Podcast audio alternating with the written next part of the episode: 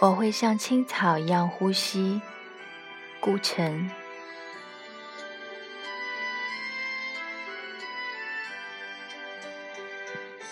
在很高的河岸上，脚下的水源深不可测，黑得像一种鲶鱼的脊背。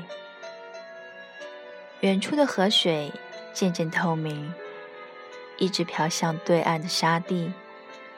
那里的起伏充满诱惑，困倦的阳光正在休息。在远处是一片绿光闪闪的树林，录下了风的一举一动。在风中，总有些可爱的小花，从没有系紧紫色的头巾。蚂蚁们在搬运沙土。从不会因为爱情而苦恼，自在的野风却在歌唱，把一支歌献给了所有花朵。我会呼吸，像青草一样，把轻轻的梦想告诉春天。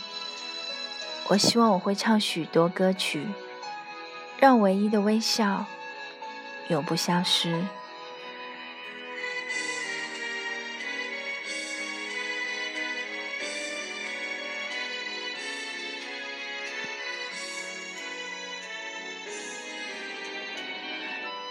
童话和哲思都是顾城诗的特点，以优美的诗形式讲了那么多好听的寓言故事，更是顾城独树一帜写诗的方式。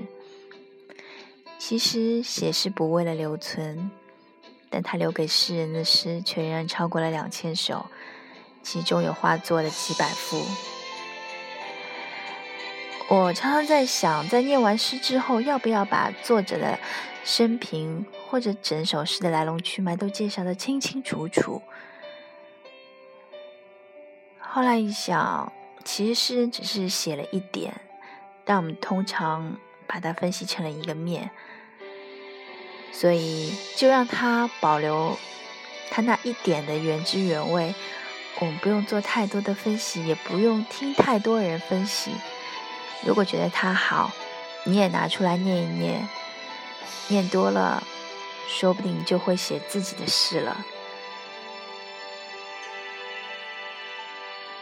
愿我们用诗歌的温柔相待这个世界。